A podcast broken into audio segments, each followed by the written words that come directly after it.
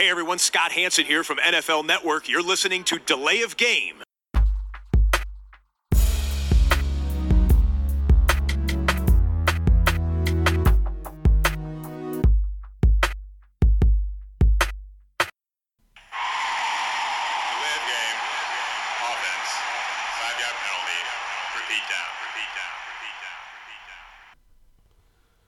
Es ist wieder Dienstag, aber es ist eine frühe Stunde und deshalb sitzen wir heute bei Softdrinks statt Bier. Die 52. Ausgabe von Delay of Game, dem Football-Podcast. Ich begrüße den Christian. Hallo Tobi. Ja, damit erled erledigt sich die Bierfrage Ja, die von vornherein. Enttäuschend, aber Ja. der Rest der Sendung hoffentlich nicht.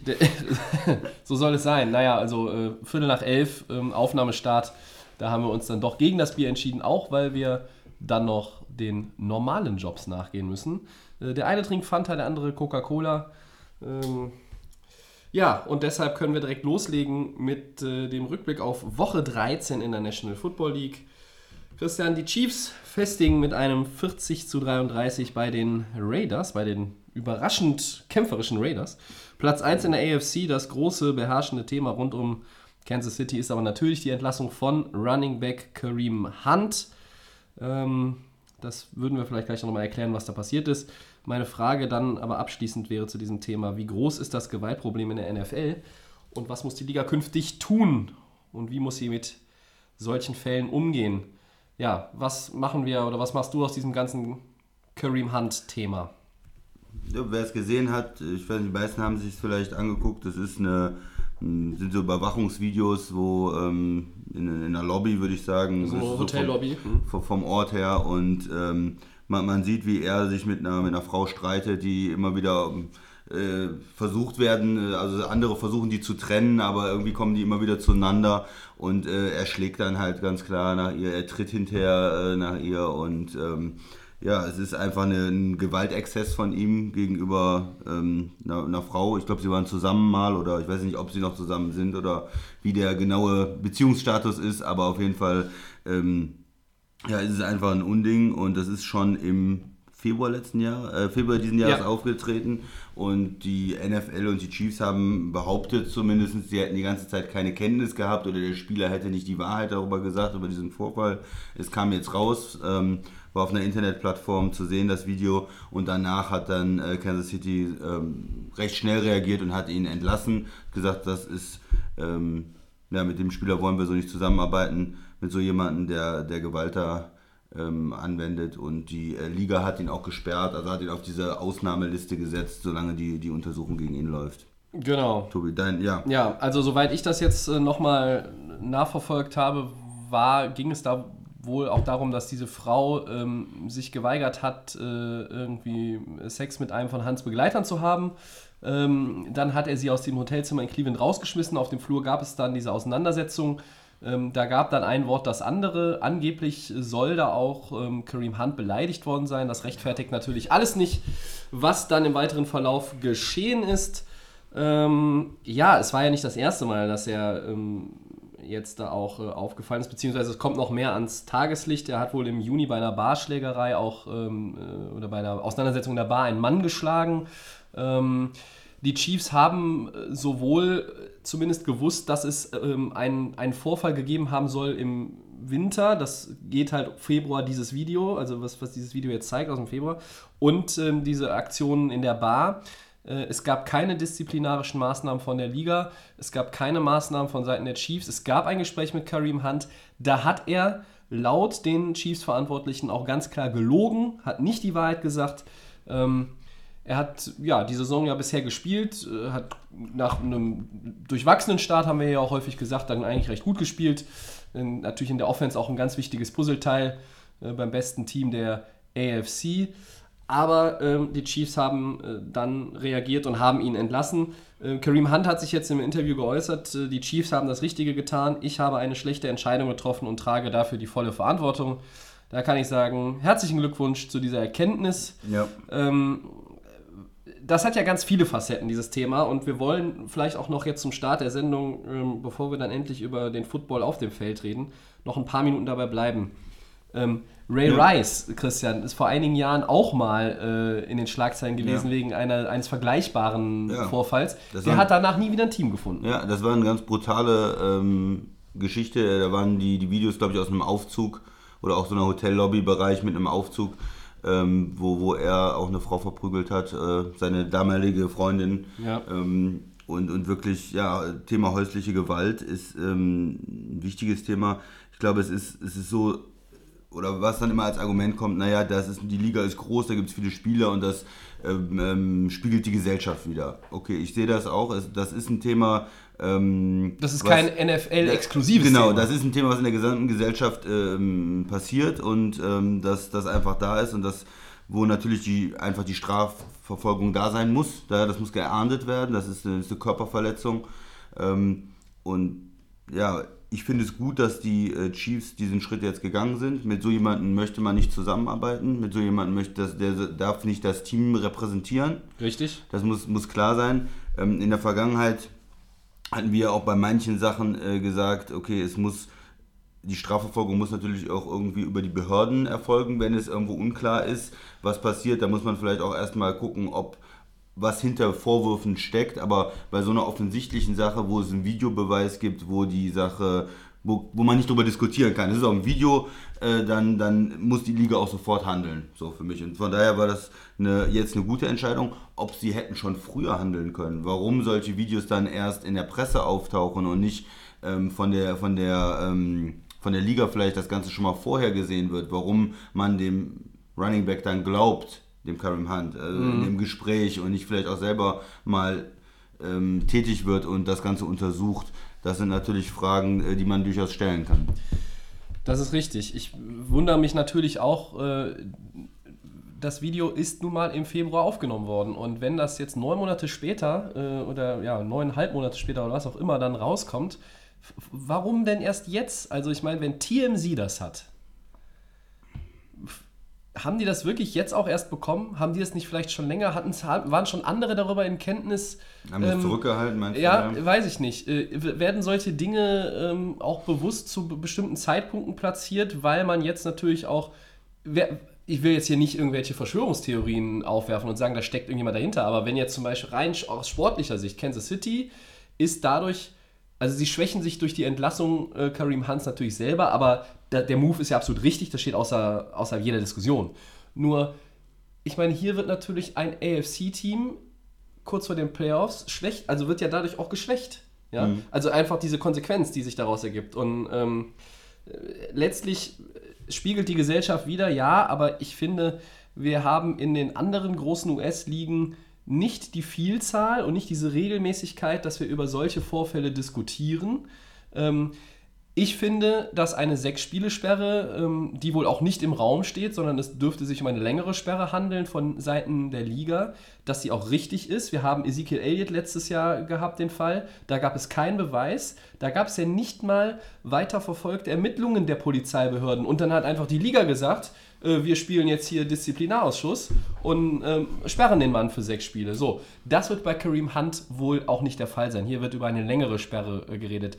Ich habe mich gestern Abend, also am äh, Montagabend, sehr darüber gefreut, dass er äh, die Waivers geklärt hat. Das heißt, dass kein Team, obwohl Ian Rappaport gesagt hat, es hat wohl Teams gegeben, die darüber nachgedacht haben. Das ist schon mal völlig hirnrissig, Freunde, wirklich.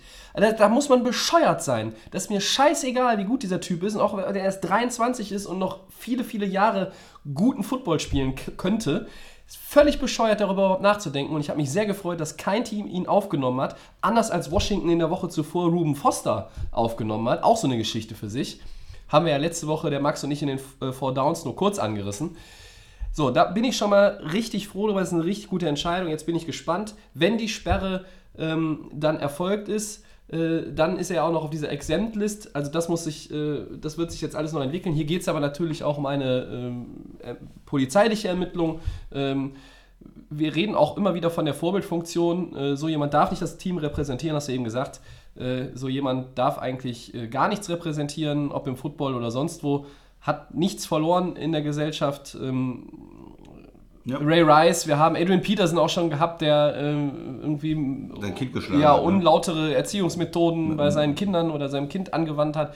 Also, äh, ganz ehrlich, die NFL muss äh, ich, nicht, das, nicht, nicht wie bei Elliott, Christian, sage ich dir. Also nicht einfach, ja, da ist eigentlich nichts, aber wir machen jetzt mal ein bisschen Druck und äh, Goodell sperrt den einfach mal für sechs Spiele. Sondern hier ist ja ganz klar auch bewiesen, wenn die Beweise da sind, drastisch durchgreifen und hört mir auf, irgendwie mit sechs Spiele Sperre irgendwie für den ersten oder auch für den Wiederholungstäter weg. So eigentlich gehört Karim Hunt nicht mehr in diese Liga. Nie wieder, meine Meinung. Also härter durchgreifen. Ja. Das finde ich muss künftig auf jeden. Fall der Fall sein. Die, die Frage ist ja auch mal ein bisschen, ähm, es ist halt ein ge gewalttätiger Sport, will ich nicht sagen, aber es ist ein harter Sport, extrem harter Sport. Ähm, du musst den absoluten Willen haben, auch dich gegenüber deinen Gegenspielern durchzusetzen und das zieht natürlich auch sehr physische Leute an und sehr ähm, aggressive Spieler. Das, auf dem Footballfeld ist das gut, wenn du ein aggressiver Spieler bist. Ja? Ja. Ähm, und in der, in der Gesellschaft ist es halt die Frage, ob das in der, in der NFL, ob die NFL dann ein strukturelles Gewaltproblem hat oder eher Leute in der NFL spielen, die zu solchen Exzessen neigen um, oder ob das häufiger ist. Ich habe das nicht untersucht. Du hast jetzt eben gesagt, du hast das Gefühl, in anderen Ligen ist es weniger, in der NBA, in der NHL, in anderen großen Da, Sportligen. nicht, dass es da solche Fälle nicht gibt, ja. Mhm. Aber ähm, ich habe zumindest das Gefühl, ohne es statistisch belegen zu können, dass es da äh, eine kleinere Rolle spielt. Gott sei Dank, dass es da weniger Fälle gibt.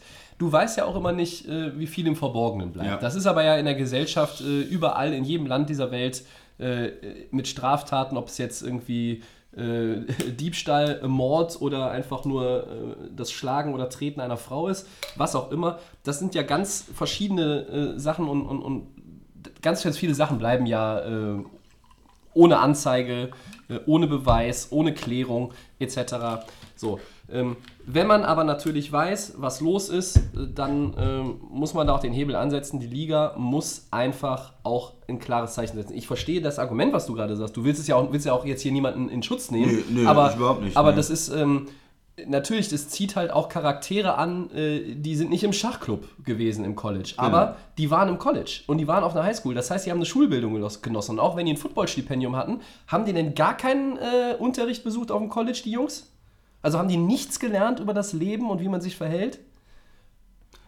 Ja, ich, ich sage nur, dann es ist auch meine Argumentation heißt eigentlich nur, wenn das so ist, dann muss sich die NFL einfach mehr damit beschäftigen. Ja. Wenn sie und, und gerade Gedan- Gedanken machen, wie können wir das verhindern, wie können wir ähm, vielleicht mit den Spielern früh reden, Gewaltprävention machen, äh, dass, dass solche Dinge nicht passieren. Wenn man weiß, man oder die Liga, die Spieler, die in dieser Liga spielen, neigen vielleicht eher dazu oder wir haben damit ein größeres Problem als andere Ligen. Ich weiß auch nicht, ob es so ist, aber ich könnte es mir vorstellen und da ist die NFL einfach gefordert, dann noch mehr zu tun.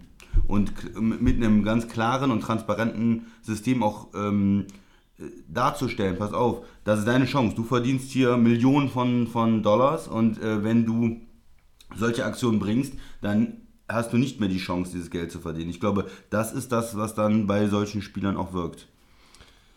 So ist es. Ja, ein Thema, was, was leider halt immer wieder in den letzten Jahren, ähm, auch jetzt in einem Jahr, die Lay of Game Podcast äh, vorgekommen ist, es sind, äh, ja, wir wollen sowas nicht unerwähnt lassen, aber worüber ist ja eigentlich zu diskutieren? Grundsätzlich, äh, der Typ hat, äh, ist gewalttätig gegenüber einer Frau geworden, äh, weg. Ja. Das ist im Grunde genommen die Das ist Quintessenz. Das ist, deine- deine- jetzt ja. auch erstmal der Fall. Äh, ich hoffe halt nur in dem speziellen Fall Kareem Hunt, dass da auch äh, abschließend ähm, ein Urteil gefällt wird. Ähm, einerseits außerhalb der Liga, ähm, rein juristisch und, und dann auch äh, von der NFL selber. Und ähm, alle anderen 31 Teams bitte nicht mit einem neuen Vertrag irgendwann ausstatten, egal wie lange die Sperre ist. Ja, äh, ein anderer hat auch keinen Vertrag mehr, aber jetzt kommen wir mal wieder zum Sportlichen, Christian, wobei deine. Äh, Wir müssen vielleicht noch eine Sache kurz sagen äh, Ja. zu den Chiefs. Wir haben nicht zu dem Spiel gesagt. Ja. Chiefs Raiders, ganz kurz nur, die Chiefs haben das von vorne weg äh, durchgespielt, haben geführt, dominiert. Raiders haben es knapp halten können, vielleicht etwas sind knapper. irgendwie dran geblieben immer, ja. Sie sind dran geblieben, aber am Ende gewinnen die Chiefs für mich relativ souverän. Äh, Die Offense läuft weiterhin 40 Punkte, ähm, aber Oakland ist auch nicht das Team, wo man vielleicht jetzt diesen Unterschied auf Running Back merkt. Da müssen andere kommen äh, in den Playoffs, wo es vielleicht spannender wird. Ähm, Ja, normaler Sieg, wie erwarteter Sieg gegen, gegen die Raiders. Ja, ich, stimmt. Ich hätte es jetzt fast unterschlagen. Ja, ähm, aber bitte, ein bisschen jetzt, Credit tatsächlich mal an die Raiders. Die sind offiziell, äh, genau wie die 49ers, ja jetzt äh, out of Playoff Contention. Als die einzigen beiden Teams, die rechnerisch äh, bisher raus sind. Äh, keine Überraschung mehr, aber ähm, ein bisschen, äh, bisschen Liebe erhalten die Raiders äh, für ihre Leistung. 33 Punkte gegen die Chiefs. Die haben jetzt keine äh, ruhmreiche Defense, aber Oakland hatte in anderen Spielen dann äh, schnell und deutlich den Faden verloren. Das war am Sonntag nicht der Fall. Also, sie haben, haben wirklich nicht so schlecht gespielt. So, jetzt kommen wir zu einem anderen Thema. Ja. Äh, Christian, deine Mine wird sich. Äh, äh, ja, sie, sie, sie, sie hält sich sogar jetzt auf tatsächlich, aber das ist eher äh, Galgenhumor. Mike McCarthy muss die Koffer packen. Die Packers entlassen ihren Headcoach nach dem 17 zu 20 gegen die 2-9 Arizona Cardinals. Das lassen wir noch einen Moment sacken. Richtig. Gegen die Cardinals. Zu Hause. In Lambeau Field. Äh, Christian, der richtige Move zur richtigen Zeit? Ja, für mich schon. Für mich schon. Es ist, ich, ich, bin, immer da, ich bin immer dagegen, ähm, Trainer zu früh zu entlassen und auch erfolgreiche Trainer. Man muss erstmal sagen, Mike McCarthy, der hat einen Super Bowl gewonnen, der war äh, jahrelang immer in den Playoffs und war auch eine ganze Zeit lang mit seinem ähm, Offensivsystem sehr erfolgreich. Punkt, das muss man einfach sagen. Und dann so jemanden äh, zu entlassen, weil das jetzt die letzten Jahre nicht so gut gelaufen ist, da kann man sich die Frage stellen, was für einen besseren Trainer findet man denn? Was ist denn die Alternative? Und ist es nicht so, dass man hinterher ähm, ihm da auch vielleicht nachtrauert oder er da weiter erfolgreich ist? Aber die letzten zwei Jahre waren einfach ein Desaster in Green Bay. Das muss man so sagen. Letztes Jahr, Rogers fällt aus, dann ist der Trainer gefordert mit einem Backup ne, da, das so zusammenzuhalten, dass man am Ende vielleicht doch noch in die Playoffs kommen kann. Ähm, da zeigt sich auch, was äh, in der Mannschaft drinsteckt und wie gut ein Coach ist. Und es war ja, ein Desaster, es war nichts. war er nix. konnte es nicht. Ähm, dann hat man gesagt, okay, jetzt dieses Jahr kommt Roger- Rodgers wieder.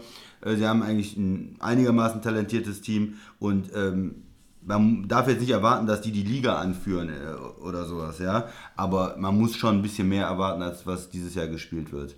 Und das Schlimme ist eigentlich, dass die Offense vor allen Dingen nicht gut aussieht. Es sieht nicht kreativ aus, wenn man sich andere Offense anguckt. Da sind dauernd Receiver offen. Man hat immer das Gefühl, Rogers muss da irgendwie äh, alles machen und Muss, äh, immer, muss immer der Zauberer spielen. den Zauberer spielen und Wahnsinns-Plays rausholen und, und sonst passiert da nichts. Und das andere ist, ähm, man hat auch das Gefühl, der Quarterback und der Coach sind nicht mehr auf einer Linie. Das war schon letzte Saison ein bisschen so, da diese Saison auch. Kritik öffentlich, äh, ich bin mit dem Playcalling nicht einverstanden und so weiter und so weiter. Und man hat Rodgers einfach äh, den dicken Vertrag auch gegeben. Er ist der Franchise-Quarterback. Äh, er ist jetzt 35 gerade geworden. Er kann noch ein paar Jahre spielen, aber Auch er ist jetzt Niveau. auch langsam am Ende seiner Karriere und man muss jetzt einfach nochmal was machen, weil mit dieser Kombination in die neue Saison zu gehen, das wäre wirklich nicht, nichts mehr geworden. Von daher finde ich die Entscheidung richtig und gerade nach so einer peinlichen Heimniederlage äh, finde ich es in Ordnung, weil was soll der jetzt nach die letzten vier, fünf Spiele da zu Ende äh, coachen? Weg. Man kann sich jetzt den äh, Offensive Coordinator angucken, der darf das äh, machen die nächsten Wochen und man kann auch schon mal auf die Suche gehen äh, nach anderen Kandidaten. Dadurch hat man vielleicht auch einen Vorsprung gegenüber anderen Teams. Also von daher finde ich es von der Zeit her gut. Ist, ist ein bisschen schade, so jemand verdient es, ähm, dass der geht, aber die Saison war einfach eine Katastrophe. 0-6 auswärts und ähm, ja. Ja. Tobi, deine Meinung? 0-6 auswärts, vier Niederlagen in den vergangenen fünf Spielen, 4-7-1 die Bilanz, unter anderem verloren gegen die Lions und gegen die Cardinals. So. Und trotzdem sage ich, man hätte bis zum Ende der Saison warten sollen. Weil ich finde, nach der Bilanz, die der Mann da hatte in 13 Jahren Green Bay, die Saison ist jetzt endgültig gelaufen nach der Niederlage gegen Arizona. Da gibt es gar keine zwei Meinungen drüber. Ähm, aber man hätte, ja, weiß ich nicht, das, Respekt weiß ich nicht, aber so ein bisschen einfach den McCarthy das Ding zu Ende spielen lassen mit seinem Team. In der Saison hätte eh nichts mehr gerissen. Ähm, das wäre ein, ein, ein meiner Meinung nach äh, würdevolles Ende gewesen für die Zeit, die immerhin 13 Jahre war. Das ist in der NFL ja nun auch nicht gerade äh, alltäglich heutzutage, dass ein Coach, Headcoach 13 Jahre an einer, äh, bei einer Franchise verbringt. Ähm, das hätte man, da hätte man schon drüber nachdenken können. Das haben sie sicherlich auch. Ähm, deshalb sage ich ein bisschen äh, weggedreht von deiner Meinung. Also der richtige Move ist es zu, am Ende der Saison sowieso, da wäre er auch gekommen. Ja? Äh, auch wenn die Saison dann jetzt am Ende mit McCarthy äh, 7, 8, 1 wäre und du hättest noch drei der letzten vier gewonnen. Da wäre er trotzdem weg gewesen. Nach der Saison wäre die Zeit von McCarthy in Green Bay abgelaufen gewesen. Aber ich hätte gesagt, lass den Mann einfach die Saison zu Ende spielen. Das hat er sich irgendwo auch verdient, aufgrund seiner Reputation über all die Jahre. Ähm, ja, das ist nicht der Fall. Ähm, ich glaube, es hätte ihm gar nicht so viel geholfen. Gut, dann spielst du noch die vier Spiele weiter, aber alle diskutieren, diskutieren schon drüber, dass du weg bist.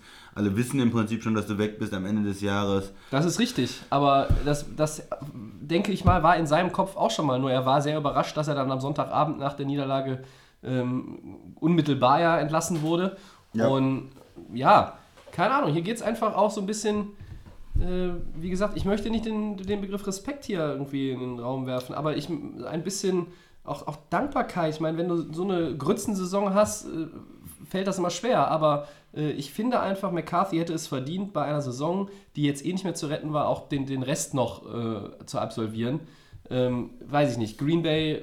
Jetzt kann er du, du kannst gehen, ja, ist auch schön. Ja, du, kriegst ja einen höheren Draftpick, wenn du noch ein bisschen verlierst. Ja? Mit Philbin gewinnst du jetzt die nächsten vier Spiele und scheiterst am Ende wegen, wegen einer Niederlage oder einem fehlenden Sieg an einem Wildcard-Platz. Und dann denkst du dir, ja, hätte man McCarthy früher entlassen, hätten wir gegen Arizona gewonnen, das ist der Sieg, der fehlte. Ja, keine Ahnung, wissen wir nicht.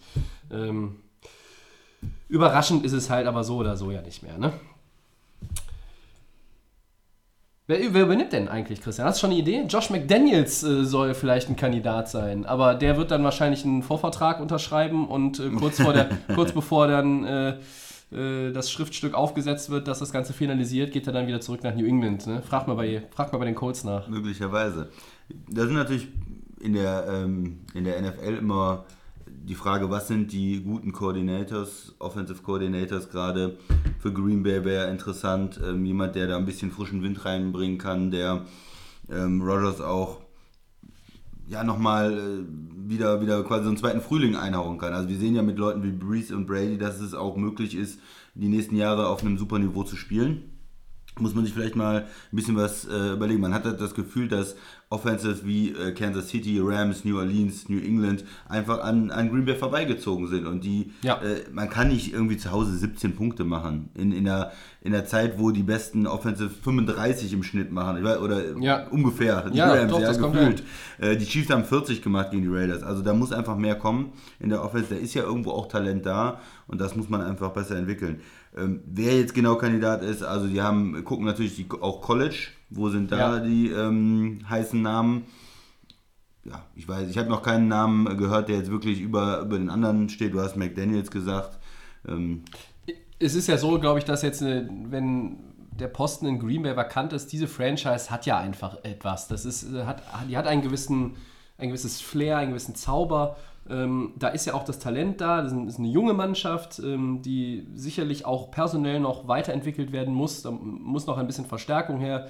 Äh, wir haben am Sonntag auch wieder darüber gesprochen. Pass Rush, ähm, Outside Line. Pass Rush, äh, auch nochmal vielleicht ein, ein besserer Nummer 2 Receiver, Randall Cobb vielleicht dann doch auch äh, jetzt mal vor die Tür zu setzen. Zu oft verletzt, äh, bringt zu wenig. Am Ende war es ja so, Desperation Mode der Packers und Rogers sucht eigentlich nur Devante Adams. Der hat gar nicht mehr geguckt, wo die anderen sind. Ja. ja?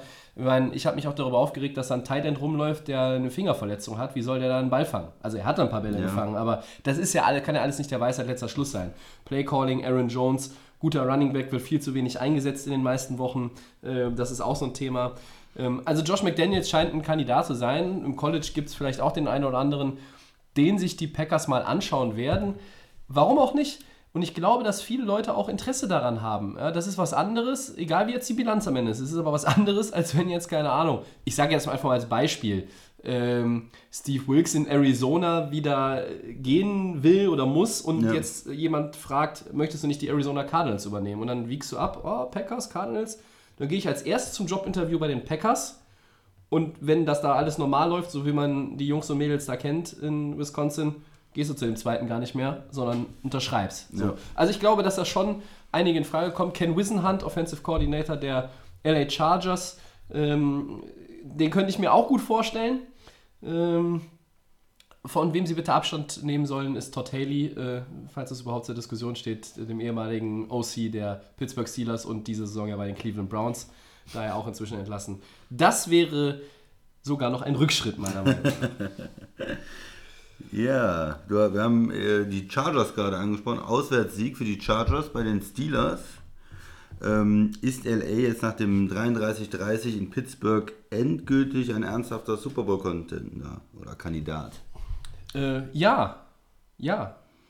Ich glaube, wir beide haben sie doch auch als AFC Super Bowl-Tipp jetzt gehabt vor einigen Wochen, als wir nochmal die, die Picks überarbeitet haben. Äh, ich schwank ja immer so die ganze Saison zwischen Rams Texans und, und Rams Chargers. Ähm, ja, Chiefs und Patriots sind im, ja, auf dem Weg zum First Round bei. Äh, Houston hängt, hängt da noch dran. Die ähm, Chargers haben natürlich dieses Problem in der Division des Kansas City. Die sind 10-2, die Chargers sind aber 9-3. Und ähm, die spielen richtig gut. Die Defense wird immer besser. Joey Bosa ist ja jetzt wieder Ja. fit. Ähm, die haben in der Secondary ist immer noch Luft nach oben. Äh, da erwarte ich auch von so einem Cornerback wie Casey Hayward nochmal eine Leistungssteigerung. Der war die letzten Jahre besser als Der war die Jahr. Jahre besser, das ist Ja. völlig richtig. Aber die haben natürlich einen überragenden First-Round-Rookie, den Safety, Dervin James, der auch wieder eine Interception hatte. Ähm, das gefällt mir immer besser. Der Start war schwierig für die Chargers. Ja, die sind 1-2 gestartet, aber weißt du noch, gegen wen die Niederlagen waren? Gegen die Chiefs und gegen die Rams. Ja. Gegen die darfst du verlieren, also gegen die kann man verlieren.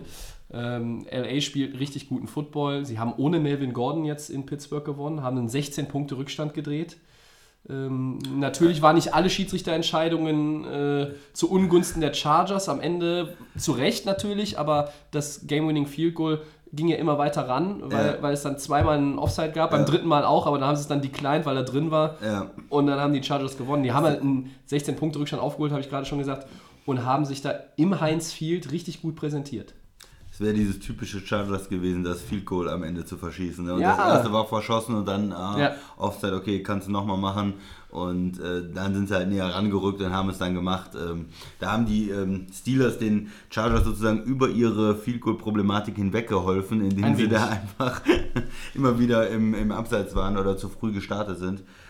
Ja, also für mich auch ein, ein guter Auswärtssieg, natürlich ein, ein gutes Spiel auch. In, hat Spaß gemacht, sich das anzugucken. Ähm, die, die Wechsel, die drin waren, viel Offense, im Gegensatz zu dem einen oder anderen Sonntagsspiel, das ähm, für mich nicht so gut war. Kein guter Football am, am Sonntag zum Teil gewesen, Ja. war das ähm, doch schon, ja, schönes Spiel. Es war eigentlich so mit das unterhaltsamste Spiel fast der, der Woche, würde ich sagen. Ja. Und die beiden Mannschaften können sich natürlich auch nochmal in den Playoffs wiedersehen. Ne? Das kann Es, es spricht viel dafür. Also die Chargers, muss man sagen, spielen auch nochmal gegen Kansas City. Das heißt, Ja. sie können in der Division äh, noch den Gleichstand herziehen, äh, herstellen und können noch vorbeiziehen eventuell. Ähm, aber so wie es jetzt momentan sich darstellt, Pittsburgh hat natürlich Boden verloren auf Kansas, auf die Patriots, auf die Texans. Sie sind die vier, bleiben die Chargers die fünf, gibt es das Rematch. Nun kennt man Mike Tomlin, den Headcoach der Pittsburgh Steelers ja auch, äh, der ist ja noch nicht erst seit vorgestern in der Liga. Der wird schon auch seine Lehren aus dem Spiel ziehen Ja. und äh, wird sich da schon was zurechtlegen. Also es sind eigentlich für mich fünf Teams in, in der AFC, die alle einen starken Eindruck machen und Ja. gegen die man nicht unbedingt spielen will. Also gegen Kansas City sowieso nicht mit, mit der Offense, Ja. äh, New England natürlich nicht mit der Erfahrung. Vor allen Dingen nicht aus, also nicht in Foxborough. Ja, dann hat man äh, Pittsburgh, die äh, diese Offense Power haben, Antonio Brown. Und die auch die Äh, Playoff-Erfahrung haben. Ja, sie haben letztes Jahr gegen Jacksonville verloren, aber die, die haben ja viel mehr Playoff-Erfahrung als Houston zum Beispiel. Ja, aber auch das Houston-Team, die waren öfters mal in den Playoffs, auch äh, JJ Watt hat schon eine Menge Playoff-Erfahrung, vielleicht nicht alle Spieler, aber auch in der Defense einige, die diese Cincinnati Playoff-Games äh, da mehrere Jahre lang hatten.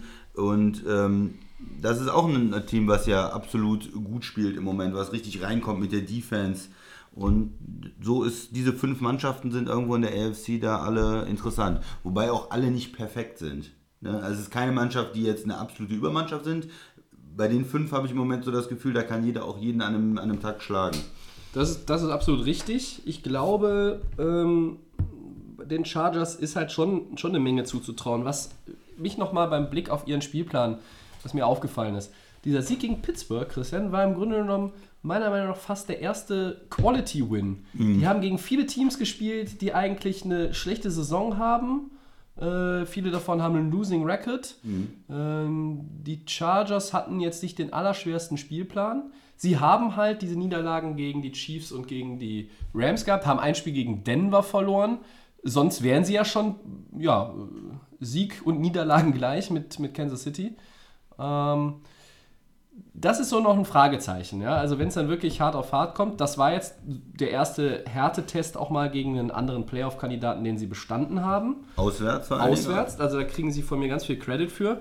Ähm, ein ernsthafter Super Bowl-Kandidat sind sie für mich, ja. Aber, wie gesagt, ich möchte noch mal sehen, äh, was ist da jetzt noch in den verbleibenden Wochen, wie sie sich da noch, noch weiter äh, entwickeln und auch, ob Melvin Gordon wieder rechtzeitig fit wird zu den Playoffs. Er hat jetzt halt dieses Spiel verpasst. Vielleicht spielt er am Wochenende, vielleicht setzt er noch ein Spiel aus. Ähm, ja, aber man muss schon sagen, auch äh, Rivers äh, mit Keenan Allen, mit Melvin Gordon, wenn er fit ist, mit Austin Eckler hast du noch einen guten zweiten Running Back. Ähm, Tyrell Williams und Mike Williams sind als Receiver 2 und 3 auch durchaus äh, gerade auf einer richtigen Welle. Die sind sehr stabil, ähm, machen wenig Fehler, lassen wenig Bälle fallen. Ähm, also die Chargers, mit denen muss man auf jeden Fall rechnen. Aber mit wem man auch rechnen muss, ähm, die haben wir eben fast übersprungen. Das sind die Texans. Das sind die Äh, Texans, Das passt Christian. jetzt. Also wir sind ja in der AFC unterwegs, haben über die Chargers gesprochen und ein parallel gut arbeitendes Team, das sind die Texans. Die haben 29-13 gegen die Browns gewonnen und äh, das war ein dominanter Sieg und äh, Ja. der war vor allen Dingen auch über die Defense. Ähm, äh, mehrere Picks äh, gehabt, drei waren es am Ende. Ja, ich glaube drei. Ähm, drei sie, haben, Deceptions. Sie haben ja Cleveland nicht mal einen einzigen Punkt gestattet in der ersten Hälfte. Das ist halt auch schon bemerkenswert. Äh, in einer NFL, in der ja, äh, ja Viel gescored. viel wird. gescored wird, auch gerade dieses Jahr. Längster Winning Streak der NFL jetzt nach einem 0-3-Start, neun Siege. Äh, Und die Defense, du hast sie gerade angesprochen, in den vergangenen acht Partien im Schnitt äh, ja, knapp unter 16 Punkten nur zugelassen. Ähm, Deshaun Watson hat sich auch immer besser reingefuchst in die Saison nach dem Kreuzbandriss. Aber Christian, Wir, ja, wir hatten ja am Anfang der Saison hohe Hoffnung äh, auch für Houston und haben immer gesagt, ja, dass wenn er wieder fit ist, dann läuft es. Außer die äh, Line sabotiert ihn sozusagen und die versucht es. versucht es zu sabotieren. Sie versucht, das, äh, die, die Mannschaft runterzuziehen. Also er ist 41 Mal gesackt worden schon. Das ist eine Menge. Ähm, Platz 2 in der Liga, Ja. äh, was, was die kassierten Sacks angeht. Und das macht natürlich immer wieder, wirft die Offense immer wieder zurück. Und ich habe wirklich Angst, dass er sich auch mal verletzt. Äh, Ja. Also bei den ganzen Hits, die er kassiert. Ähm, er versucht dann viele Spielzüge noch ähm, zu verlängern, äh, bewegt sich in der Pocket. Hoffentlich verletzt er sich nicht wieder. Aber es reicht dann, weil die, die Defense sehr, sehr gut spielt, wir haben es gesagt. Und es gibt immer wieder dann ähm, gute Spielzüge von Houston. Ähm, Lamar Miller hat nicht schlecht gespielt, muss man sagen. Und ähm, ja, der Anne Hopkins ist natürlich auch ein Wahnsinns-Receiver, der dann immer mal offen ist. Und dann machen sie genug Punkte, um mit der starken Defense zusammen dann diese Winning Streak hier sich zu erarbeiten. Ja, mit Demarius Thomas, der jetzt äh, das eine oder andere gute und auch schon das eine oder andere schlechte Spiel nach dem Trade gemacht hat, hast du natürlich auch noch einen Receiver dazu bekommen nach dem Ausfall von Will Fuller, der Playoff-Erfahrung mitbringt. Hat den Super Bowl gewonnen mit Denver und Peyton Manning. Ähm, die O-Line bleibt das große Problem, das ist ganz klar. Aber mittlerweile bereitet mir das weniger Sorgen als noch vor einigen Wochen. Ich weiß auch nicht warum, weil Houston gewinnt die Dinge einfach. Ja? Die Defense spielt richtig gut. JJ Watt ist im Vollbesitz seiner Kräfte, der spielt auf ganz hohem Niveau. Ähm, Clowney spielt gut. Ähm, Tyron Matthew, den sie aus Arizona geholt haben, äh, ist auch endlich angekommen. Also die Defense ist quasi in, auf, in allen drei Sektoren, sage ich mal, Line, dann äh, die mittlere Linie und auch die Secondary. Das sieht gut aus. Ja. Die Offense kann viele Punkte machen. Wenn es mal nicht so läuft, äh, hat man das Gefühl, legt die Defense sogar noch einen Zahn zu. Ähm, Lama Miller als Running Back, dem, dem gegenüber bin ich immer so ein bisschen skeptisch gewesen, schon seine ganze Karriere. ja. Aber dieses Jahr, so in den letzten Wochen, überzeugt er mich mehr. Der Andrew Hopkins ist für mich, ich glaube, ich hatte ihn sogar auf 1 bei unseren Top 5 Wide Receivern in der Offseason. Ähm, Demarius Thomas habe ich, Demarius Thomas habe ich schon angesprochen. Deshaun Watson spielt gut. Äh, ja, da ist, da ist eine Menge, ähm, was, was, was funktioniert in Houston. Ähm, Und da muss ich auch mal ähm, Respekt an den Head Coach geben. Bill O'Brien. Ja, du startest 0-3, Tobi, aber dein Team fällt nicht irgendwo auseinander. Du weißt, okay, ich hatte ein paar schwierige Spiele am Anfang der Saison, hast jetzt so eine äh, Serie und bist auf ganz klarem Weg in die Playoffs, deine Division zu gewinnen. Ist doch super. Also Houston, ich hatte meine Zweifel nach diesem 0-3-Start, da hatte ich schon ein bisschen Angst, aber jetzt Ich glaube, die hatten wieder- alle. Und die, jetzt die waren ja auch zu in Recht der da. richtigen Richtung. Ja, da habe ich ja auch schon gesagt, ich glaube, da bin ich, äh, ich ins Klo gegriffen Ja. mit dem mit meinem AFC-Champion in der Prognose. Nur, ähm, ja, die O-Line macht mir weniger Sorgen, aber im Vergleich zu Pittsburgh, Kansas City, den Chargers oder auch den Patriots ist es halt die wackeligste Offensive Line in der AFC Ja. unter den, von den Playoff-Kandidaten. Also dann, wenn man sich auch noch die O-Line zum Beispiel von Baltimore anguckt oder von den Colts, die alle noch im Playoff-Rennen sind, die sind ja die sind deutlich besser. Ja. Die lassen viel weniger zu gegen die Quarterbacks.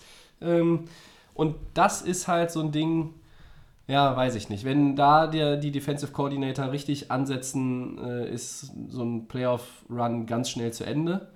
Ähm, ich muss immer noch sagen, ich traue den Chargers aktuell mehr zu in der AFC zum Beispiel als den Houston Texans. Die sind ausgeglichener dann irgendwo, ne? weil man da noch mehr, ähm, mehr diese, diese Ausgeglichenheit zwischen Offense und Defense hat. Ja. Hier ist es ein bisschen mehr Defense. Wenn da es nicht so laufen würde, dann muss die Offense erstmal zeigen, ob die auch ähm, noch, noch einen Gang zulegen können und einen zweiten, dritten, vierten Gang haben. Bis jetzt ist es noch, äh, lebt das Team sehr von der Defense. Und ähm, wie gesagt, hoffentlich verletzt sich ähm, da Deshaun Watson nicht. Na gut, das wäre, äh, ich glaube, der Ausfall aller, Quarterback, Star aller ja. Starting Quarterbacks wäre, wäre schon. Ja, ich ne- betone das ne? hier nur so, weil ich sag mal, Big Ben, der spielt hinter einer guten O-Line in Pittsburgh, der ist auch schon mal verletzt gewesen in den vergangenen Jahren, aber da habe ich nicht das Gefühl, das kann auch passieren, aber die Wahrscheinlichkeit ist einfach, glaube ich, Die Gefahr ist Houston geringer bei anderen. Ja. Ist, ist da höher, weil Ja, er so viel Houston gesackt wird. ja. Richtig. Äh, ja, eine gute O-Line hat auch Drew Brees, Christian. Ähm, Mhm. Und springen wir mal wieder in die äh, NFC. Bis äh, hierhin ja heute von uns stark vernachlässigt, abgesehen natürlich von den Packers, aber da reden wir ja über kein Playoff-Team. Hahaha. Äh, 10-13 in Dallas haben die verloren. Das war schon ähm, am vergangenen Donnerstag. Ja, ich dachte, das wäre der Score vom ersten Quarter gewesen, 10-13. Ja, ich hätte eigentlich gedacht, das ist der äh, äh, Score fünf Minuten vor Ende des ersten Quarters, nachdem beide zweimal den Ball hatten. Keine Ahnung. Ja, ähm, ich habe mir dieses Spiel am Freitagmorgen äh, angeguckt, ohne zu wissen, wie es äh, ausgegangen ist und habe immer gewartet, wann geht es denn jetzt mal endlich los? Ähm, und dann habe ich irgendwann gedacht, eigentlich ist das Spiel ganz geil. Es können auch Spiele mit 13-10 ganz nett sein. Ähm, das gehörte für mich dazu. Dallas hat mit der Defense, das ist mittlerweile eine Top 5, Top 6, Top 7 Defense in der NFL. Die haben das richtig gut gemacht. Drew Brees hat äh, ja, allen äh, Fantasy-Ownern äh, einen ganz, ganz schlimmen Freitagmorgen beschert, als man dann auf die Statistiken geguckt hat. Ähm, waren es eher die Saints, die nicht so richtig zu ihrem Spiel gefunden haben und das erste Mal nach zehn Siegen in Folge verloren haben, Christian? Oder war es dann doch mehr Dallas? Für mich ist es eine tolle Leistung von Dallas und ich bin mittlerweile ein bisschen begeisterter auch von Dallas. Also ich bin ja auch viel, äh, habe auch viel gemeckert äh, am Anfang der Saison. Jetzt haben sie wirklich einen Sprung gemacht. Ähm, irgendwie mit dem Amari Cooper Trade, der, das war so Ja, nochmal ja. so eine Änderung in der Saison und das hat für die Offense viel gebracht. Jetzt haben sie in diesem Spiel über die Defense dominiert, die, wie du gesagt hast, dieses Jahr sehr gut spielt, sehr konstant spielt. Auf die können sie sich eigentlich fast immer verlassen. Und die Dallas hat mittlerweile einige gute Siege geholt. Das ist ein Sieg über ein Top-Team zu Hause. Das muss man erstmal machen. Drew Brees so in Schach halten. Und ähm, für mich ist Dallas im Moment die Mannschaft, die äh, ich vorne sehe, in der East einfach. Also Ja. äh, Philly, die haben auch wieder knapp gewonnen. Gegen Washington haben die sich durchgesetzt. Ähm, aber Dallas ist für mich der im Moment am stärksten äh, in der East eigentlich und äh, das ist für mich eine, eine Playoff-Mannschaft. Wenn die so weiterspielen, äh, denke ich, dass sie die Division am Ende gewinnen. Und ja, für, für New Orleans, ich würde es nicht zu hoch hängen. Da, das kann mal passieren. Die haben ja einige Spiele in Folge gewonnen, immer wieder sehr gut gespielt und die haben einfach manchmal so komische Spiele drin. Ich erinnere an Woche 1, wo sie gegen Tampa verloren haben zu Hause. Aber da haben sie war 40 es- Punkte gemacht. Da war es umgekehrt, da war die Offense gut und die Defense totale Katastrophe. Ja. in dem Spiel war die Defense ganz gut, aber die Offense totale Katastrophe. aber stimmt. normalerweise ähm, habe ich da schon das Vertrauen in Drew Brees und auch in Sean Payton, dass sie dann die richtigen Schlüsse da ähm, rausziehen und in den nächsten Spielen auch wieder besser sind. Also ich eher, eher Dallas hat das Ding gewonnen zu Hause und äh, für New Orleans ist das vielleicht eine verzeihliche Niederlage. Auch so eine Donnerstagsspiel ist manchmal komisch, da hat man vielleicht nicht genug Zeit, um sich dann vorzubereiten. Da kommen schon manchmal komische Ergebnisse auch raus. Das stimmt. Würde ich einfach das, mal für New Orleans unter Betriebsunfall äh, verbuchen. Da bin ich äh, auf Seite von, was die Saints betrifft, bin ich, bin ich da bei dir. Erstmals weniger als 21 Punkte. Michael Thomas im zweiten Spiel hintereinander kein Faktor. Ähm, wer in unserer Liga deshalb zweimal auch seinen Fantasy-Matchup verloren hat, brauche ich an der Stelle wohl nicht extra erwähnen. Wobei äh, allein Michael Thomas hätte es mir auch nicht gerettet. Und New Orleans hatte nur 23 Minuten Ballbesitz. Das ist natürlich auch so ein Schlüssel. Ne? Dallas hat ähm, ja, Ezekiel Elliott äh, gefüttert ohne Ende. Das war ja auch von vornherein jetzt nicht überraschend. Gut, das war ja. auch New Orleans, glaube ich, bewusst. Aber Dallas hat ähm, auch mal wieder. Die O-Line in, in Dallas hat sich jetzt auch wieder ein bisschen bekrabbelt. Ja? Frederick spielt nicht der Center ja, mit dieser Krankheit. Aber die anderen äh, haben sich jetzt in dieser Konstellation in der neuen ähm, dann da auch äh, zurechtgefunden, haben sich ja gesteigert und, und machen auch Ezekiel Elliott ähm, das Ganze und auch, auch Doug Prescott wieder ein bisschen leichter. Ich wollte jetzt die O-Line nicht äh, allzu hoch loben, weil sie haben 45 Sacks zugelassen und das ist, Doug Prescott ist damit der, der als einziger noch mehr kassiert hat als äh, Deshaun Watson. Aber ähm, sie haben die, ähm, die Saints hatten nur 65 Rushing Yards. Ähm, wenn ich aber sehe, die spielen in Tampa, zweimal gegen Carolina, die nun wirklich jenseits von Gut und Böse mittlerweile angekommen sind, und noch zu Hause gegen Pittsburgh, ähm, das ist für die Saints durchaus möglich, alles zu gewinnen. Und wenn die Rams noch einen liegen lassen, holen die Saints doch noch Platz 1 in der NFC. Ja, aber das, nee, das, das, das siehst du vielleicht, glaube ich, zu positiv. Also, Ist ja- ist ja möglich. Ich, ich Es würd, ist ja ja, es ist möglich, aber zweimal gegen Carolina, Pittsburgh, da würde ich schon denken, dass sie da mal ein Spiel abgeben. Also, Ja, das. Ich wollte ja nicht sagen, dass sie gewinnen auf jeden Fall alle vier, aber es ist zumindest möglich. Und ähm, ja, aber Dallas, äh, muss ich auch sagen, Respekt. Ähm, dieser Cooper-Trade hat sich bezahlt gemacht.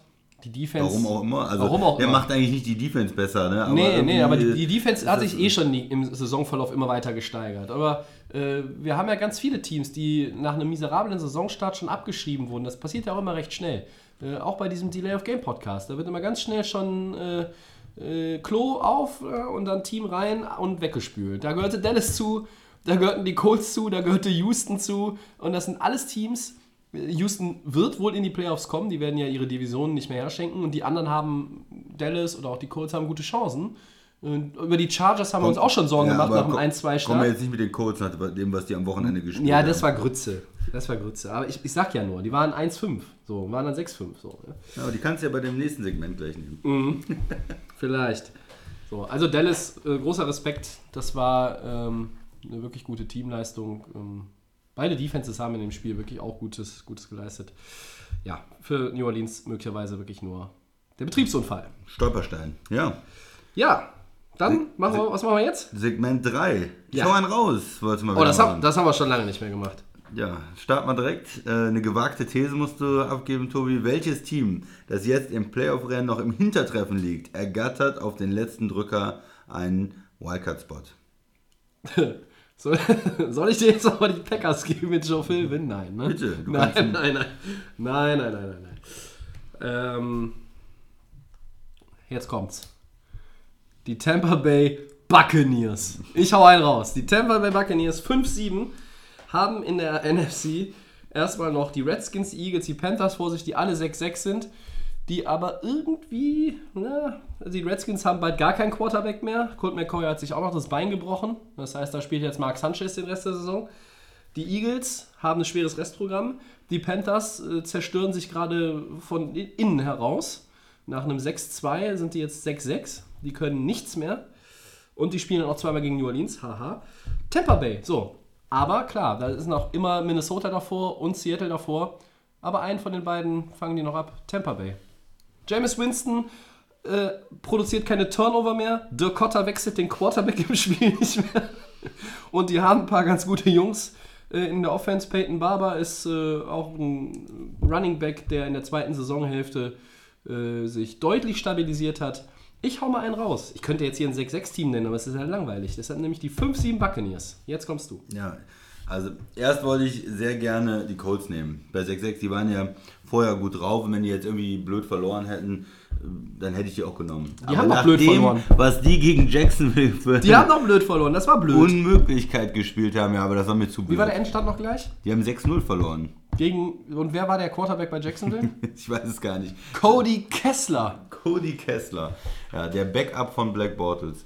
Ähm, die haben es wirklich weggeworfen. Die hatten alle Möglichkeiten zu gewinnen und wollten es nicht. Und deshalb gehe ich mit einem anderen Team, das du gerade runtergemacht hast. Ich nehme die Panthers. Was, was soll das? Die waren 6-2, das sind eigentlich ein starkes Team. Die haben einen guten Quarterback und die haben jetzt mehrere Spiele verloren, ja.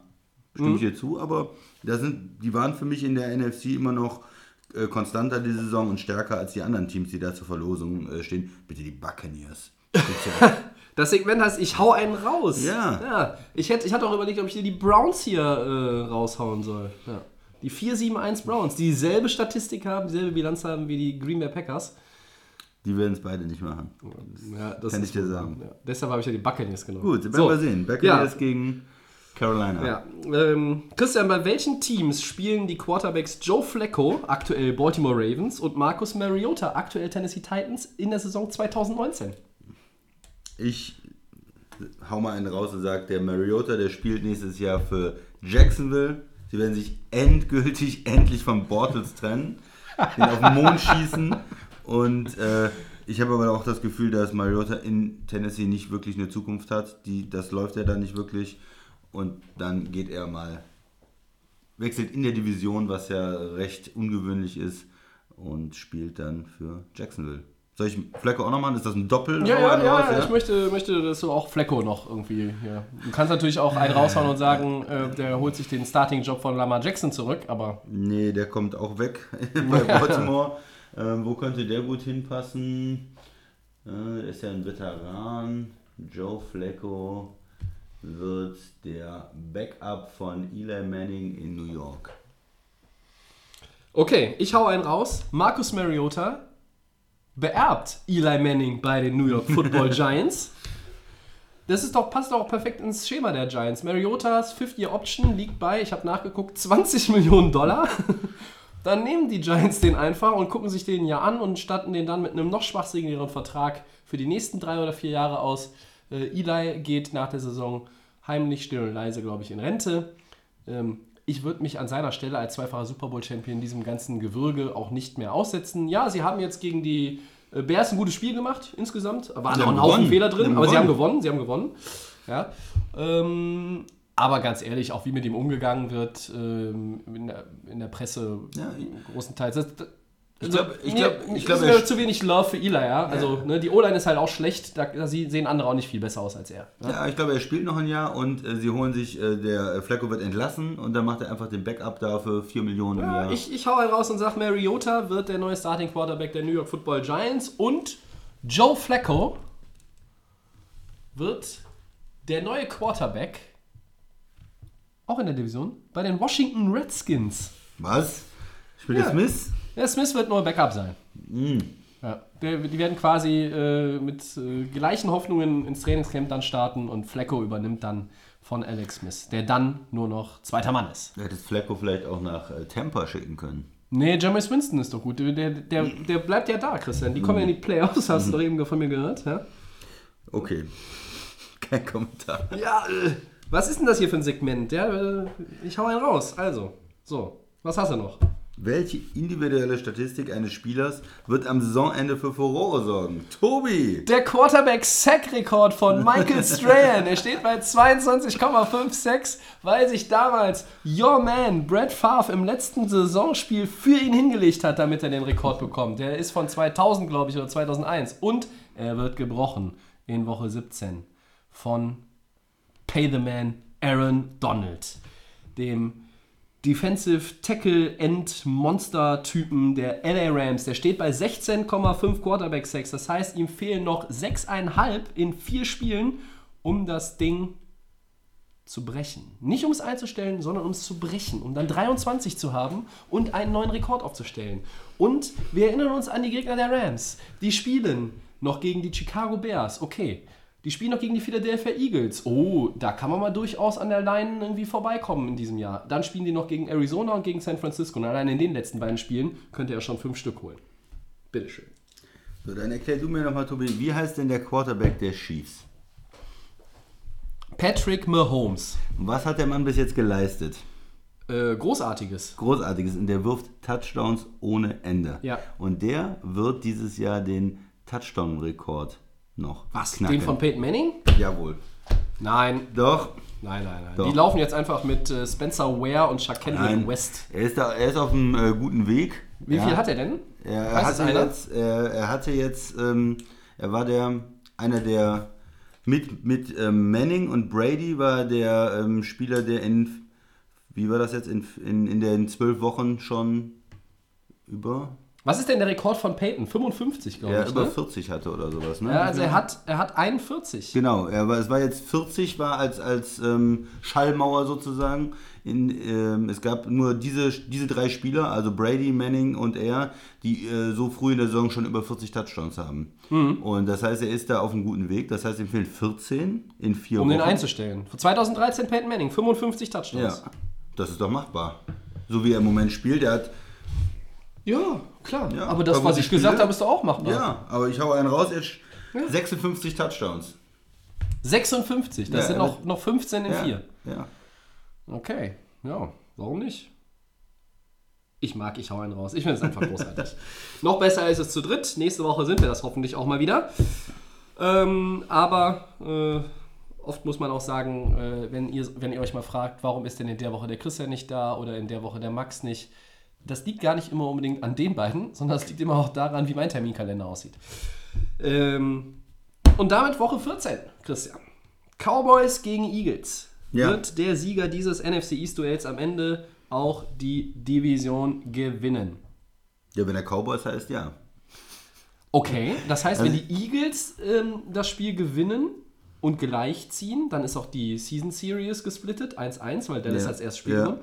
Glaubst du trotzdem, würdest du trotzdem nicht, dich nicht auf die Eagles festlegen? Ich würde mich nicht darauf festlegen. Ich glaube, da sind die Chancen relativ ausgeglichen. Also die Eagles müssen quasi das Spiel gewinnen, um drin zu bleiben. Ich glaube, um, sonst war es das für die. sonst war es das für die. Weil dann sind die Cowboys, wenn sie jetzt auch noch die Eagles schlagen, spielen sie das, glaube ich, auch zu Ende und gewinnen, gewinnen die Division. Das heißt, wenn der Sieger Cowboys heißt, dann ist das Duell entschieden für mich. Dann äh, gewinnen die dieses Jahr die NFC East. Und ähm, die Eagles müssen vielleicht noch gucken, ob sie eventuell einen Wildcard-Platz äh, ergattern können. Was dann ja auch schon schwer wird. Maximal 9-7 nur möglich ist. Rams, Houston und Washington sind dann noch die Gegner. Das ist extrem schwer. Da würde ich auch fast sagen, sie schaffen den äh, Wildcard-Spot auch nicht mehr. Ist ja irgendwo eine durchwachsene Saison für die Eagles. Jetzt gegen die Redskins, das war auch zäh. Die haben 90 Jahre Touchdown-Lauf von Adrian Peterson aufgegeben. Äh, Es war lange irgendwie eng und dann haben sie sich dann ähm, durchgesetzt, weil auch die äh, Redskins offensiv ja, wenig Möglichkeiten im Moment haben. Ohne Alex Smith, der schwer verletzt ist. Ja, Colt Ähm, McCoy im zweiten Quarter rausgegangen. ja, Er hat Mr. Sanchez gespielt und ähm, wir wissen alle, dass das nicht so. Von dem warst du noch nie ein großer Fan, ne? Nee. Da kann man nicht so viel erwarten, wenn man äh, gegen so eine Mannschaft spielt. Das heißt, die haben gewonnen, ja, gegen die Redskins, aber es war jetzt nicht ein überragender Sieg. Ja, also Cowboys, glaube ich, ähm, werden das Spiel gewinnen und werden damit die äh, NFC East dann festmachen. Also ich schließ, schließe mich vorbehaltlos erstmal deiner These an, dass der Sieger Cowboys würde damit auch die Division mehr oder weniger eintüten. Wenn der Sieger Eagles heißt, ist es das noch nicht gewesen. Weil dann würden beide bei 7-6 stehen. Der Tiebreaker wäre erstmal, also der direkte Vergleich wäre ausgeglichen. Die Cowboys haben das leichtere Restprogramm.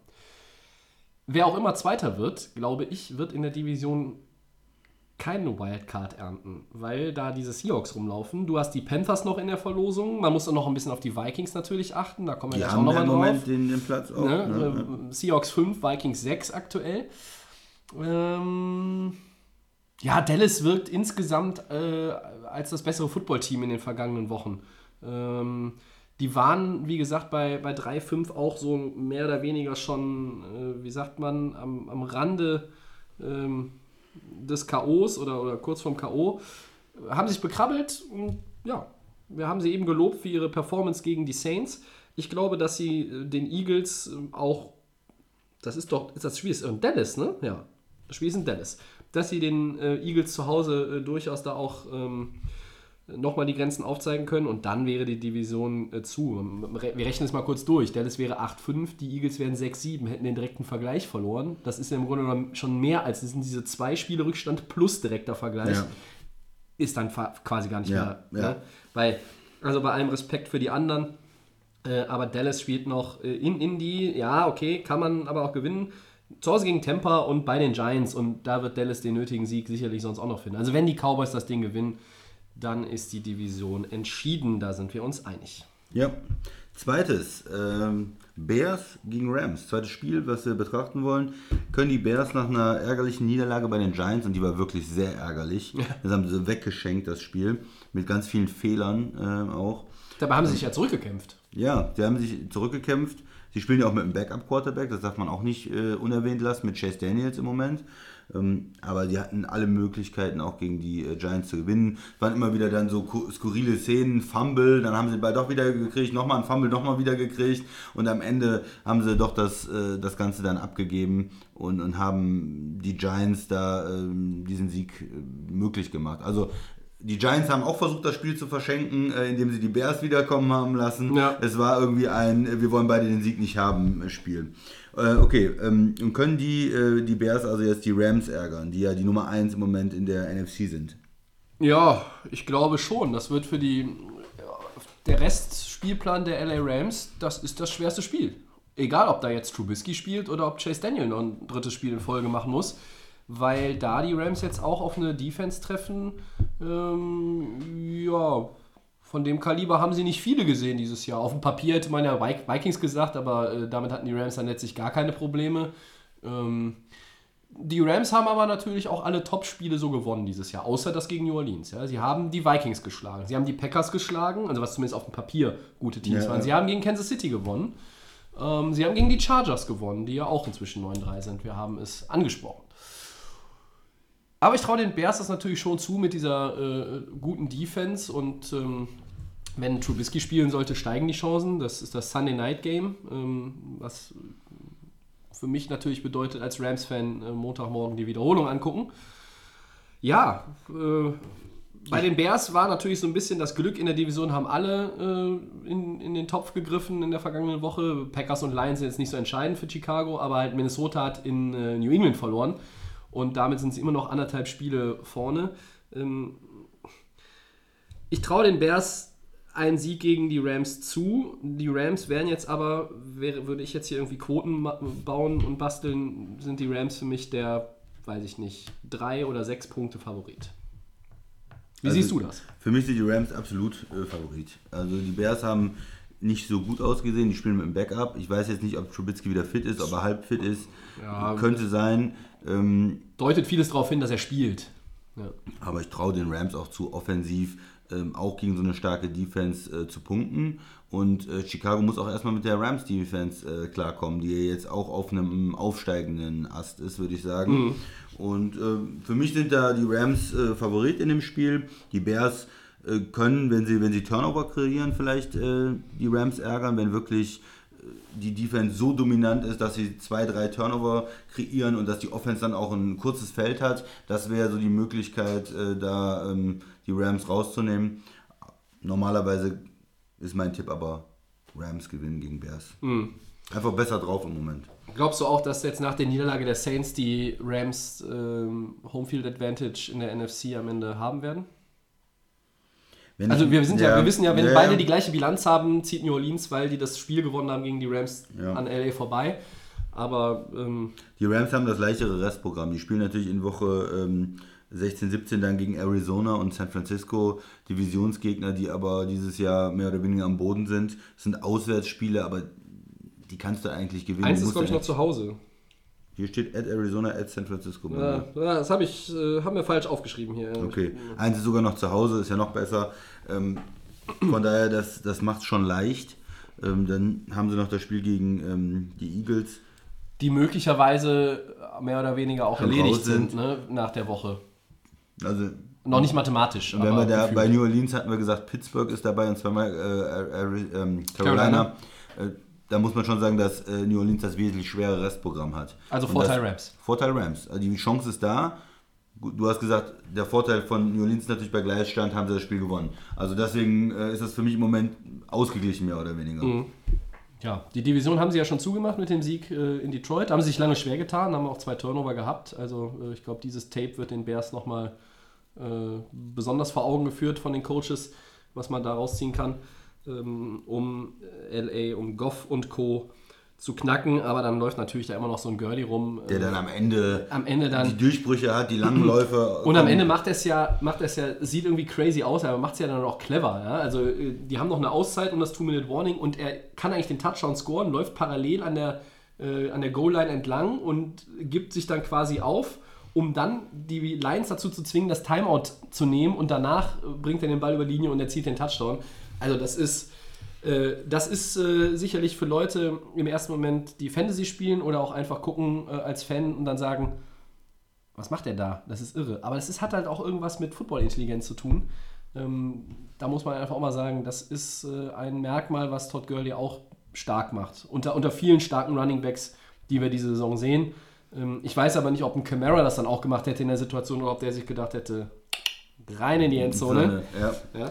Also bei den, bei, beim Mal davor war es klarer, weil da hat es dann wirklich das Spiel komplett gewonnen. Ja. Jetzt wurde auch diskutiert, naja, sie müssen ja dann auch erstmal noch die scoren. Ne? Es Ja. war ja noch relativ knapp. Ähm, auf der anderen Seite, ich finde es immer ganz gut, weil auch selbst wenn du jetzt in den äh, nächsten vier Versuchen dann nicht gescored hättest, dann äh, sind die an der einen äh, Yard-Linie oder an der zwei Und ohne Auszeiten und- und müssen wenig da, Zeit Äh, auf 98 der Uhr. Yards Ja. äh, irgendwie noch was machen. Also ich fand's okay. Ja, gut. Ein Spiel in Woche 14.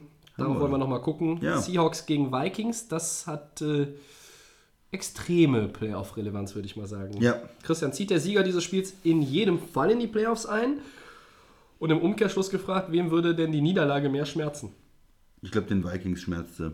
Weil die, die Vikings äh, haben sich in den letzten Wochen nicht so entwickelt, wie ich es gedacht hätte. Ich habe es ja vor der Saison hochgesehen und habe auch eigentlich gedacht, sie können ähm, jetzt noch mehr äh, reißen. Gegen New England, es war auch nicht wirklich eine starke Leistung, muss man sagen. Ähm, man hatte immer das Gefühl, New England liegt vorne und kann jederzeit nochmal einen Gang hochschalten. Und bei den Vikings, wenn sie versucht haben, einen Gang hochzuschalten, dann war es dann irgendwie eine Interception. Oder Ja. äh, da, da, da kam dann einfach nicht so viel äh, von der Offense. Und die Defense ist halt nicht so dominant äh, wie, wie ähm, in den letzten Jahren. New England hat dann mal ein bisschen Gas gegeben und waren dann vorne und dann kamen kam die Vikings auch nicht mehr hinterher. Und äh, so war das dann am Ende, finde ich, ein relativ ungefährdeter Sieg für New England. Ja. Und dann fragt man sich natürlich, na, was macht man jetzt mit den, ähm, mit, mit den Vikings? Die sind im Moment auf dem Wildcard-Spot. In der Division sind sie deutlich hinter Chicago. Sie ähm, müssen jetzt nach Seattle. Das ist ein Auswärtsspiel. Ist ja immer wichtig, wo man spielt. Ja. Seattle mit diesem Heimbonus. Ähm, Seattle sah in den letzten Wochen viel besser aus als die Vikings irgendwo Ja. für mich. Und ähm, ja, das Spiel müssen sie eigentlich auswärts gewinnen, um da vorne zu bleiben, um ganz klar zu zeigen, wir sind ein, wir wollen einen dieser beiden Plätze haben und wir ähm, äh, ergattern den auch, weil sie haben wiederum noch ein Spiel äh, gegen Chicago auch ausstehen, äh, die Vikings. Ähm, und von daher, das wird schwer. Also man muss irgendwann mal mit dem Siegen anfangen und gegen Seattle wäre jetzt äh, wieder eine gute, gute Möglichkeit da ähm, zu punkten, weil wenn man da verliert, dann kommt vielleicht von hinten noch jemand. Wir haben gesagt, die Panthers, wir haben die Eagles sind da vielleicht irgendwo noch ähm, und, und man muss um diesen letzten äh, Wildcard-Platz dann kämpfen.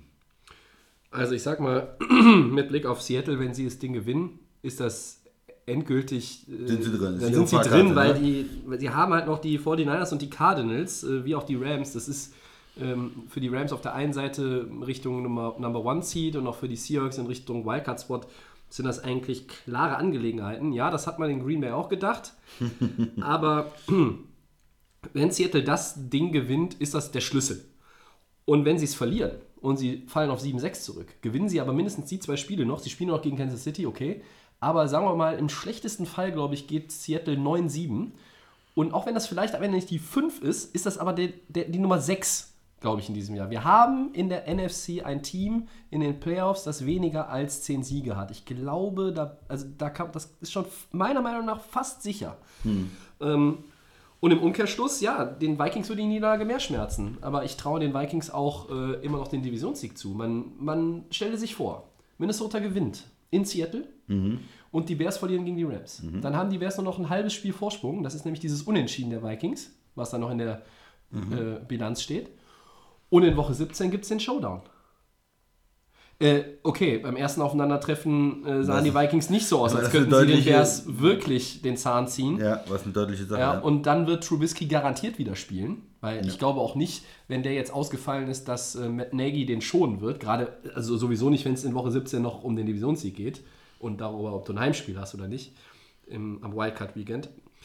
Für Minnesota ist dieses Spiel aber eindeutig noch wichtiger. Aber das hast du auch gesagt, ne? Zu wenig Kontroverse. ja, ja, vielleicht kriegen wir die ja jetzt nochmal rein in den Four Downs. Ein bisschen Kontroverse, Tobi. ja, dann leg mal los. Patriots Quarterback Tom Brady hat die 1000 Yards Rushing Marke geknackt für die Karriere. Gibt es dafür Respekt? Ja. Goat. Golden Boy, ja, großartig. Er hat die 1000 Yards äh, endlich erreicht nach 19 Jahren NFL oder wie viel es jetzt waren. Ja. Ähm, ja, immer schön mit seinen, mit seinen äh, kurzen Quarterback-Sneaks, äh, äh, oft auch zum Touchdown, ganz oft bei vierten und eins und so. Äh, wie oft haben wir das schon gesehen? Zu oft vielleicht. Äh, ja, nee. Gl- Glückwunsch an äh, Tom Brady, das ist eine nette Randnotiz. Ähm, er hat ja dieses Video aufgenommen irgendwie äh, die Tage und meinte äh, jetzt äh, I'm riding into the sunset. Äh, ne? äh, macht er natürlich nicht. Ja, Genau. auch diesen Meilenstein hat er noch erreicht. Würde ich auch sagen, ist, ist absolut gut. Vor allem, weil das so viele wichtige Sachen waren. Du hast gesagt, das sind immer diese, er hatte ganz, ganz viele äh, ein Jahr da dann nur, aber immer für einen First Down, äh, um einen wichtigen Drive dann fortzusetzen und für einen Touchdown. Und da ist er unheimlich gut, hat er eine ganz hohe ähm, Erfolgsquote, äh, wenn äh, Belichick da sagt, komm, wir gehen jetzt mal mit dem Quarterback-Sneak. Das funktioniert in New England. Also Respekt für Tom Brady. Das zweite Down. Panthers Tight End Greg Olsen fällt mal wieder aus. Faszienriss im Fuß. Das ist jetzt keine Verletzung, die dich irgendwie ein Jahr rausschmeißt. Aber der Mann ist 33 und ist halt so gerade an Füßen und Beinen oft verletzt gewesen. Christian, ist das vielleicht sogar das Karriereende für Greg Olsen? Ja, ich weiß nicht, ob es das Karriereende ist, aber ich glaube, es ist langsam das Ende das, als Impact-Spieler. So, also, dass Ja. wir sagen, hey, Greg Olsen, das ist einer der besten Tight Ends und, und der ist für ein super wichtiges Target und diese Dinge. Ich glaube, da muss Carolina einfach sich nach jemand anders umgucken. Er kann vielleicht nochmal zurückkommen und dann als Backup äh, noch ein bisschen spielen, aber als ähm, wichtiger Spieler ähm, ist das, glaube ich, jetzt nach der Saison nicht mehr, nicht mehr der Fall für Carolina. Ja. Also das Karriereende ist es nicht, da sage ich nein. Drittes Down. War das jetzt eine Kontroverse? Hä? Nö, nicht wirklich, oder? Bisschen Also Impact-Spieler, du sagst ja, als Impact-Spieler war es das wahrscheinlich für ihn, weil er Genau. auch 33 ist und halt auch äh, ja, einfach körperlich gezeichnet ist durch seine Verletzungen und äh, das ein oder andere Jahr NFL. Äh, das geht ja auch nicht spurlos an einem vorüber, aber ähm, wir sagen beide nicht, dass wir ihn nicht mehr in Uniform auf dem Spielfeld sehen. Okay. Ja. Dann, äh, ich glaube, das ist eher was für dich jetzt. Schauen sich äh, die Rest äh, der regulären Saison und die Playoffs entspannter, wenn das eigene Team nicht dabei sein wird. Tobi, wie ist das? Aus jahrelanger Erfahrung kann ich sagen, äh, das ist so. Äh, Im zweiten Jahr in Folge ist das äh, ganz anders, aber ich bin froh, dass das anders ist. Ähm, ja, es war ja oft so, dass man schon in Woche 6, 7 als Rams- Rams-Fan in den vergangenen äh, 15 Jahren sagen konnte, okay, das wird dieses Jahr nix, wieder nix und wieder nix und wieder nix. Schöne Grüße nochmal an Jeff Fischer auch bei der Gelegenheit. Ähm, schaut sich dann schon entspannter. Aber die Frage zieht doch so ein bisschen auf dich ab, Christian. Die so, Packers sind doch jetzt so. eigentlich weg vom Fenster. Ja. Guckst du jetzt auch ein bisschen entspannter? Ja, entspannter schon, aber das ist natürlich nicht gut. Also ich will immer äh, natürlich Du willst äh, mal angespannt Emotionen äh, haben, Ja, Feuer immer Anspannung. ja, ich habe äh, ja. den Max beim äh, Dolphins gucken beobachtet und Ja. das ist ja Wahnsinn. Ja. Der springt ja fast äh, bei den Situationen hier aus dem Zimmer raus. Also das möchte ich eigentlich sehen und von daher finde ich es natürlich nicht gut. Ähm, aber wenn du fragst, ist es entspannter? Wahrscheinlich schon. Ist es irgendwie schon, ja. Das heißt, der Max, äh, der muss auch richtig. Ich gucke es jetzt ein bisschen entspannter, weil die Rams natürlich schon qualifiziert sind und auch ähm, Driver Seats sind für ähm, den Home, für das Homefield Advantage oder im Fall der Rams ja äh, für das Vermeiden äh, des äh, nicht Homefield äh, Disadvantages oder wie immer wir es Ja, nennen wollen. Ja. ja. Da geht es ja gar nicht darum, dass sie zu Hause spielen, sondern da geht es ja darum, dass sie nicht auswärts spielen müssen. So, ja, ähm, der Max, der hängt in seinen Dolphins ja noch drin. Also der äh, ist da noch auf jeden Vielleicht Fall. müssen wir mal in ein Special hier machen über die Richtig. Playoffs-Hoffnungen der Der Dolphins. Dolphins. Ja, nächste Woche Nächste können wir das ja nochmal, müssen wir das ja eh thematisieren. Dann wissen wir, ob die Dolphins 7-6 sind oder 6-7. Aber ich glaube, die spielen gegen New England. Wir werden so oder so über sie reden. Das ist schlecht. Ja. Dann haben wir noch den, das vierte Down und unseren Gamepick für diese Woche. Ähm, ja, Gib mir Seattle zu Hause. Seattle gegen die Vikings. Ja, Seahawks. Christian sagt Seahawks und ich sage Vikings. Oh. Yep, ich glaube, die Vikings äh, ziehen jetzt nochmal den Kopf aus dem Hintern und ähm, geben nochmal ein bisschen Gas. Weil die werden das auch so behandeln äh, als Must-Win schon. Ja. Ist, auch, ist auch völlig richtig. Ich mag Mike Zimmer als Head Coach nicht. Das äh, ist ja kein Geheimnis. Aber ähm, wenn nicht jetzt, wann dann? Oder wie hieß dieser Song zur Handball-WM? Ja, ähm, dann sind wir am Ende für diese Woche, äh, haben zu zweit auch schlanke 70 Minuten wieder geknackt. Wir hoffen, ihr hattet Spaß und seid bis zum Ende drauf geblieben. In der kommenden Woche werden wir alles daran setzen, wieder am Dienstag aufzunehmen, dann auch mal wieder zu dritt. Weiß nicht, ob wir mit, dem, mit vier Leuten das irgendwie nochmal hinkriegen. Irgendwie ist einer verschollen gegangen äh, in den letzten Monaten. Ähm, ich bedanke mich an der Stelle schon mal beim Christian. Gerne. Äh, viel Spaß mit Woche 14. Unseren kostenlosen Podcast könnt ihr hören bei Soundcloud, bei iTunes und bei den Kollegen von. The Fan FM. Ihr findet uns bei Facebook und Twitter unter @delayofgamenfl. Schreibt uns, fragt uns irgendwelche Sachen zur NFL. Ähm, Christian ist auch immer dankbar für Fragen zu Contracts und wie die aufgesplittet sind. Christian beantwortet aber keine Fragen mehr zu den Green Bay Packers in dieser Saison. Ähm, ja, und ich beantworte keine Fragen mehr dazu, warum ich Mike Zimmer nicht mag. Ja, dann war es das für heute. Viel Spaß beim Hören. Bis nächste Woche. Ciao.